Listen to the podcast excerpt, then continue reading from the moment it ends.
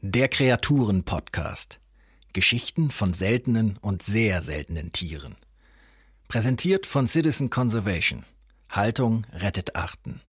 Heute Heiko Werning, Autor und Mitbegründer von Citizen Conservation. Der Beutelwolf. So kann man es natürlich auch machen. Im Jahr 2017 war es einem Forschungsteam rund um Andrew Pask von der Universität Melbourne gelungen, das komplette Genom eines in Alkohol konservierten Beutelwolf-Embryos zu entschlüsseln. Die Grundlage dafür, um dieses Tier von den Toten aufzuerwecken. Also jetzt nicht den Embryo persönlich, sondern seine Art mit Hilfe der DNA, die nun nur noch geklont, in die entkernte Eizelle einer nah verwandten Art eingepflanzt, geboren, in irgendeinen künstlichen Beutel gepackt und dann großgezogen werden müsste. Einziger Nachteil, kein Mensch weiß, ob das jemals gelingen wird. Der Beutelwolf, auch bekannt als tasmanischer Tiger, ist im 20. Jahrhundert ausgestorben. Wobei ausgestorben eigentlich kein besonders treffender Terminus ist. Aussterben kann schon mal vorkommen, wenn ein Komet auf die Erde trifft beispielsweise. Weshalb bekanntlich vor 65 Millionen Jahren ein großer Teil der Dinosaurier ausgestorben ist, dass eine kleine Gruppe gefiederter Saurier dem Massenexitus entkommen ist und uns heute mit Gesang, Eiern und zugekoteten Stadtplätzen erfreut, ist inzwischen ja hinlänglich bekannt. Es hat eine Weile gedauert, bis die Ökosysteme der Erde sich von diesem Schlag wieder einigermaßen erholt und eine neue blühende Artenvielfalt hervorgebracht haben, aber auch in dieser wird immer mal wieder ausgestorben. Alle paar Jahre scheidet einer von vielen Millionen Playern im großen Spiel des Lebens auf ganz natürliche Weise aus, weil andere einfach besser waren als er und ihn nach und nach verdrängt haben. Das ist ein bisschen so, als wenn man beim Mensch ärgere dich nicht mal Pech hat. Schwupps ist man raus. Eine Art kann auch verschwinden, weil sie sich weiterentwickelt und die alte, weniger vorteilhafte Form dann mit der Zeit verschwindet. Das ist das natürliche Hintergrundrauschen der Evolution. Der Beutelwolf aber ist nicht einfach so ausgestorben, er wurde ausgerottet vom Menschen.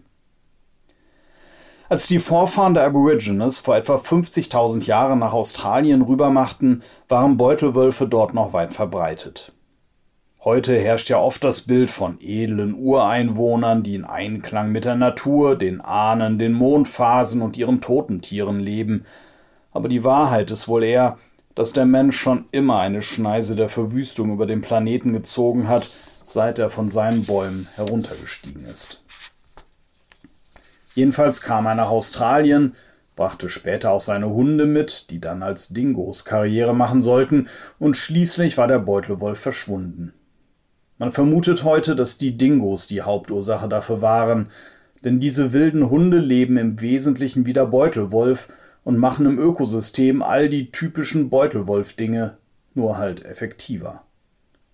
Vor etwa 3000 Jahren gab es jedenfalls auf dem australischen Festland keine Beutelwölfe mehr, sehr wohl aber noch auf der bis dahin dingofreien Insel Tasmanien. Dort hielt der Beutelwolf es noch ziemlich lange aus. Als die ersten Briten Anfang des 19. Jahrhunderts auf Tasmanien anlandeten, war dieser Raubbeutler noch weit verbreitet und häufig. Die Europäer machten sich an die Arbeit und rotteten zunächst die menschlichen tasmanischen Ureinwohner aus. Als das 1865 vollbracht war, lebten immer noch Beutelwölfe auf der Insel. Allerdings war auch ihr Bestand schon stark reduziert, denn die Siedler hatten Schafe mitgebracht und waren nun der festen Überzeugung, die Beutelwölfe würden diese in einem fort reißen und somit gewaltige wirtschaftliche Schäden anrichten kommt einem irgendwie ziemlich bekannt vor, diese Geschichte, seit Wölfe auch wieder durch Deutschland ziehen und uns inzwischen an die 2000 Schafe jährlich mopsen, sodass nur noch 1.998.000 der zum Schlachten gezüchteten Wolltiere für uns übrig bleiben. Was bereits zu wütenden Forderungen führt, der Wolf müsse schleunigst wieder abgeschossen werden. Der Beutelwolf sieht unserem Wolf ziemlich ähnlich abgesehen von seinem Hinterteil, das gestreift ist wie ein Tiger und das ihm seinen Alternativnamen eingebracht hat. Ansonsten ging so ein Beutelwolf optisch problemlos als neue stylische Hunderasse durch. Jedenfalls, solange man nicht sieht, wie er sich vermehrt. Denn der Beutelwolf ist, man ahnt es bei dem Namen ja schon, ein waschechtes Beuteltier, also deutlich näher verwandt mit dem Känguru oder dem putzigen Koalabären, der ja auch kein Bär ist. Seine bis zu vier Jungen waren bei der Geburt nackt und winzig und mussten erst einmal drei Monate im unter dem Bauch befindlichen Beutel der Mutter Milch säugen und heranwachsen. Die in vielen anderen Aspekten ausgeprägte Ähnlichkeit zum Wolf ist ein schönes Beispiel dafür, wie ganz unterschiedliche Tiere bei ähnlichen Umweltbedingungen dieselben Anpassungsstrategien und manchmal sogar dasselbe Aussehen entwickeln. Beim Beutelwolf war diese Ähnlichkeit allerdings evolutiv am Ende eindeutig ein Nachteil. Denn er sah zwar aus wie ein Wolf, ernährte sich aber bevorzugt von Geflügel und diversen Kleinsäugern. Seine Beißkraft reichte gar nicht aus, um Schafe zu töten. Die von den Siedlern beklagten Risse gingen wohl auf verwilderte Hunde zurück, was sie aber nicht daran hinderte, dem vermeintlichen Übeltäter Beutelwolf unerbittlich nachzustellen. Die tasmanische Regierung setzte 1830 sogar ein Kopfgeld aus. Ein Pfund gab es pro erlegten Thylacine, wie die Tiere in ihrer Heimat heißen, zehn Schillinge für einen Welpen. Hundert Jahre später war es vorbei. 1930 erschoss der Farmer Wilf Betty den letzten verbürgten freilebenden Beutelwolf und posierte noch stolz mit ihm auf einem Foto. Einige weitere Exemplare lebten noch vereinzelt in Zoos. Dort starb das letzte Tier, Benjamin, in der Nacht vom 6. auf den 7. September 1936 in Hobart, der Hauptstadt Tasmaniens. Genau 59 Tage, nachdem die tasmanische Regierung sich doch noch durchgerungen hatte, die Art unter Schutz zu stellen. In den folgenden Jahrzehnten wurde der Beutewolf zu einer Art Nessie des australischen Buschlands. Immer wieder gab es mehr oder weniger glaubwürdige Sichtungen des zunehmend mystischen Tiers, die alle eines gemeinsam hatten, sie konnten nie sicher bestätigt werden. Bis heute sucht eine unbeirrte Community nach dem verschollenen Thylacine, lässt Kotproben analysieren, stellt Kamerafallen auf, wertet unscharfe Fotos von irgendwas aus und schafft es immer mal wieder in die Zeitungen mit angeblichen Wiederentdeckungsmeldungen. Das Schicksal des Beutelwolfs berührt die Menschen, wohl weil er ein charismatisches, tatsächlich einzigartiges Tier war, dessen brutale Ausrottung, anders als bei vielen Schicksalsgenossen, sehr anschaulich verlief und gut sichtbare Spuren hinterließ. Es gibt sogar noch Filmaufnahmen der Tiere. 2021 veröffentlichte das National Film and Sound Archive of Australia einen kolorierten Filmschnipsel von Benjamin, dem letzten seiner Art, wie er durch seinen Käfig im Zoo streift. Das lässt uns sehr direkt fühlen, was wir verloren haben, und ahnen, dass wir es hätten verhindern können, nein, müssen. Die heutigen Überlegungen, den Beutelwolf durch Klonen mit immensem Aufwand wieder auferstehen zu lassen, zeugen von einem andauernden schlechten Gewissen. Leider ist der Beutelwolf kein Einzelfall. Der Mensch war wohl schon beteiligt am Exitus von prähistorischen Tieren wie dem Mammut, aber mit dem Beginn der Neuzeit stieg die Zahl seiner Opfer beständig an. Prominente Beispiele dieser Epoche sind der Dodo, der Riesenalk oder die Stellersche Seekuh. Mit dem Beginn der Industrialisierung und dem Wachstum der Weltbevölkerung wurden es immer mehr. Was Exponentialkurven bedeuten, haben wir während der Corona-Krise ja gelernt. Im Fall des Artensterbens prognostizierte der Weltbiodiversitätsrat der Vereinten Nationen im Jahr 2019, dass rund eine Million Arten, Pflanzen immer mitgemeint, in den kommenden Jahrzehnten von der Ausrottung bedroht sind. Längst schon ist der Begriff des sechsten Massenaussterbens wissenschaftlich akzeptiert.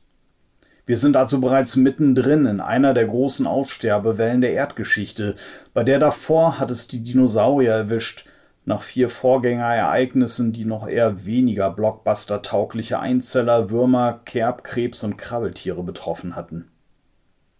Allerdings sind diesmal weder Kometeneinschläge noch Vulkanausbrüche verantwortlich, sondern der Mensch.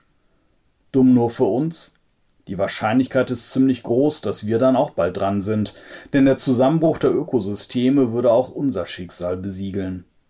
Weshalb die Biodiversitätskrise neben der Klimakrise als größte Bedrohung der Menschheit gilt.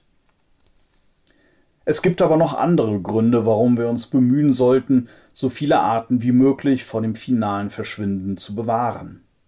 Etwa, weil wir keinen Schimmer haben, welcher Nutzen sich für uns noch hinter der schrumpeligsten braunen Kröte oder der blindesten Höhlenassel verbergen könnte. Wer hätte vor 200 Jahren gedacht, dass ein eher eklig wirkender Pinselschimmelpilz uns einmal einen Penicillin genannten Stoff schenken und Abermillionen von Menschenleben retten würde? Die Ausrottung von Arten zu verhindern, gebietet also bereits die reine ökonomische Vernunft, wenn man schon sonst kein Gefühl für ihren Wert hat. Viele Menschen aber haben genau dieses Wertegefühl durchaus, aus religiösen oder ethischen Gründen oder einfach nur so. Wie eben beim Beutelwolf. Sie spüren, dass diese Tiere nicht einfach für immer verschwinden sollten. Weil wir sie sehen, weil wir sie unter uns wissen wollen. Wer wäre nicht entzückt, heute noch irgendwo und sei es ausschließlich im Zoo, einen Dodo betrachten zu können? Gut, zugegeben, beim Tyrannosaurus gibt es geteilte Meinungen, aber dennoch hat der Jurassic Park nicht umsonst die Menschen weltweit fasziniert. Der Wunsch, diese verschwundenen Tiere lebend sehen zu können, scheint tief verwurzelt. Darüber, dass die massenhafte Ausrottung von Arten verhindert werden sollte, herrscht weitgehend Einigkeit. Nur leider folgt daraus bislang nicht viel. Jedenfalls nicht viel Wirksames.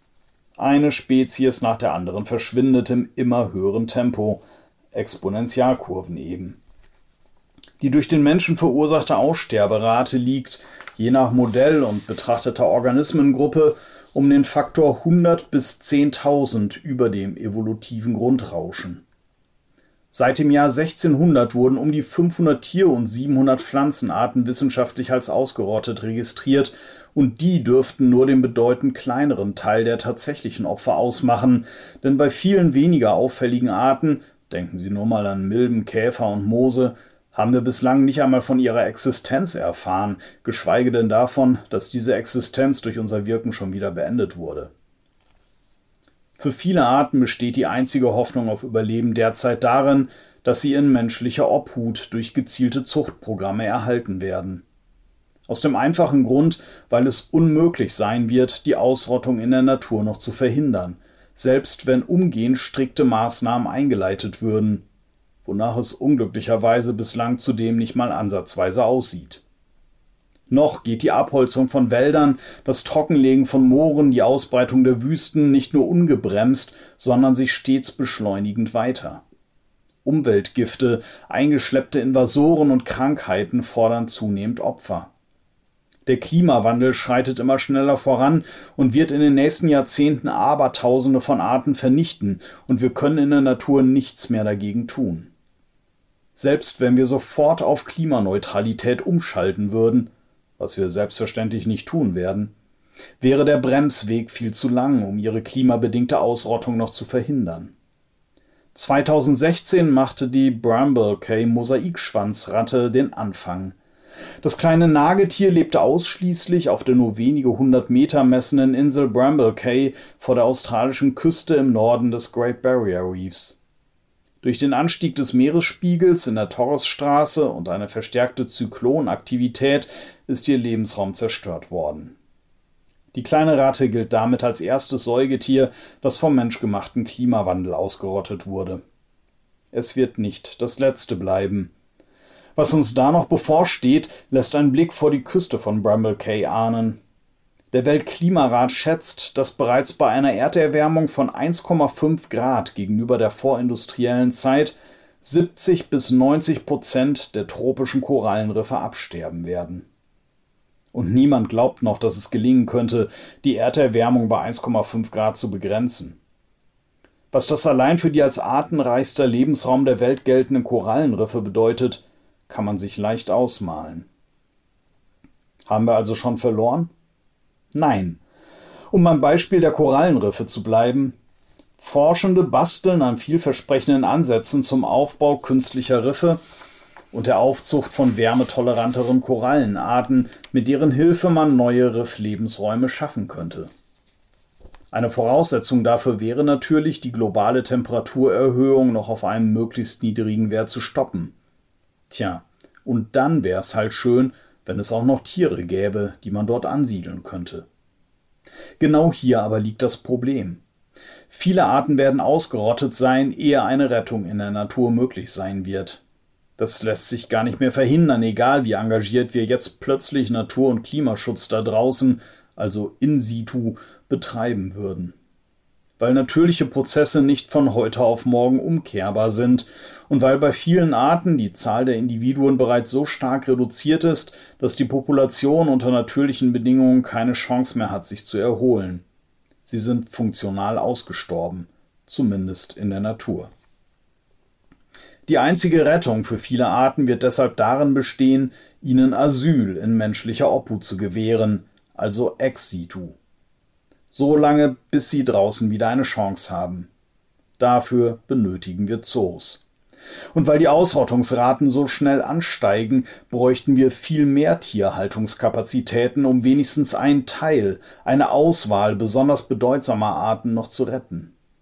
Anders als beim Beutelwolf vor 100 Jahren haben wir heute in vielen Fällen das Wissen und die Möglichkeiten, bedrohte Tierarten ex situ dauerhaft zu erhalten und zwar so zu erhalten, dass man sie in 50, 100 oder 200 Jahren in den dann hoffentlich restaurierten und wieder funktionierenden Lebensräumen neu oder zur Unterstützung noch lebender Restbestände ansiedeln könnte. Beispiele dafür gibt es inzwischen viele. Wir haben im Kreaturen-Podcast 48 davon mitsamt ihren teils unglaublichen, abenteuerlichen, traurigen, lustigen oder skurrilen Geschichten vorgestellt. Bei anderen Arten dagegen sind noch viele Fragen offen.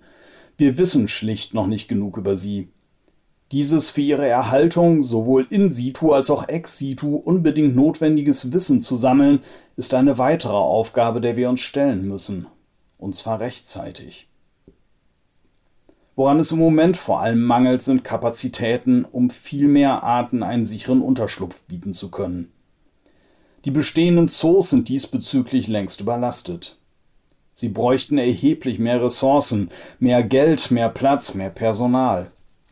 Wir würden uns sehr wünschen, dass sie die Mittel dafür von staatlicher Seite zur Verfügung gestellt bekommen. Aber seien wir ehrlich, danach sieht es im Moment nicht gerade aus. Jedenfalls nicht in dem Umfang, der erforderlich wäre. Aber Zoos sind nicht die einzigen, die sich mit Tieren auskennen. Eine Vielzahl von privaten Enthusiasten beschäftigt sich hingebungsvoll mit der Haltung und Zucht zahlreicher Tierarten.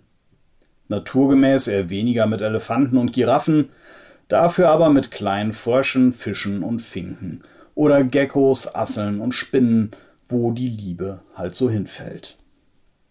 Das Projekt Citizen Conservation wurde vom Berliner Verein Frogs and Friends, einer Art PR-Agentur für Amphibien, dem Verband der Zoologischen Gärten VDZ sowie der Deutschen Gesellschaft für Herpetologie und Terrarienkunde DGHT gegründet.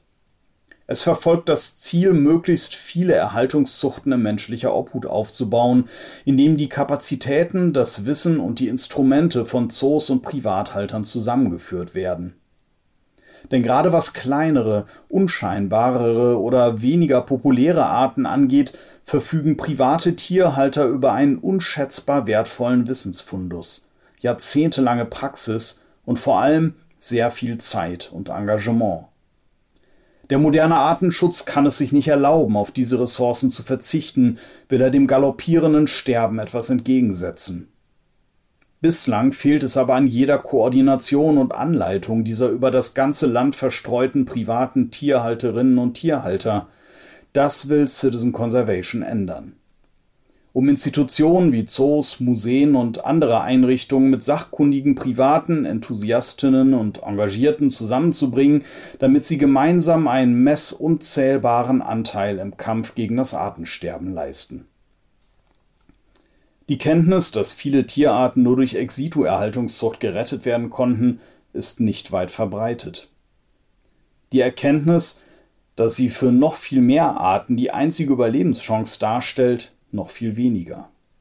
Stattdessen wird gefragt, was es denn nütze, wenn eine Art nicht mehr in der Natur, sondern nur noch hinter Glas lebe.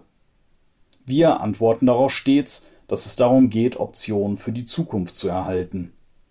Die Option etwa, später einmal Arten in wiederhergestellten oder gesicherten Lebensräumen neu anzusiedeln. Ob das möglich sein wird, muss sich zeigen. Ist die Art erst einmal verschwunden, gibt es diese Option jedenfalls nicht mehr.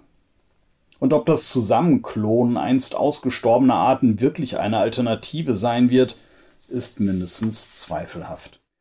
Zum anderen erzählen diese Tiere uns ihre Geschichten. Geschichten, wie wir sie im Kreaturen-Podcast erzählt haben. Geschichten, die letztlich davon berichten, dass wir nicht allein sind auf der Welt und dass wir vor allem auch gar nicht allein sein könnten. Die Biodiversität ist so etwas wie das Immunsystem des Planeten. Ohne seinen Schutz können auch wir nicht überleben. Um es zu schützen, müssen wir uns grundlegend ändern. Man könnte auch sagen, einzelne Arten können durch Haltung gerettet werden, der Mensch aber nur durch eine neue Haltung. Und schließlich ist der Erhalt einer Art auch als reiner Selbstzweck sinnvoll und lohnend. Wäre die Welt nicht auch einfach ein kleines bisschen besser, wenn wir die Möglichkeit hätten, wenigstens im Zoo auch heute noch einen lebenden Beutelwolf sehen zu können? Also, wir jedenfalls finden, doch, doch. Danke fürs Zuhören. Das war ein Podcast von Citizen Conservation. Haltung rettet Arten. Eine Initiative zum Aufbau koordinierter Erhaltungszuchten gegen das Artensterben. Text Heiko Werning.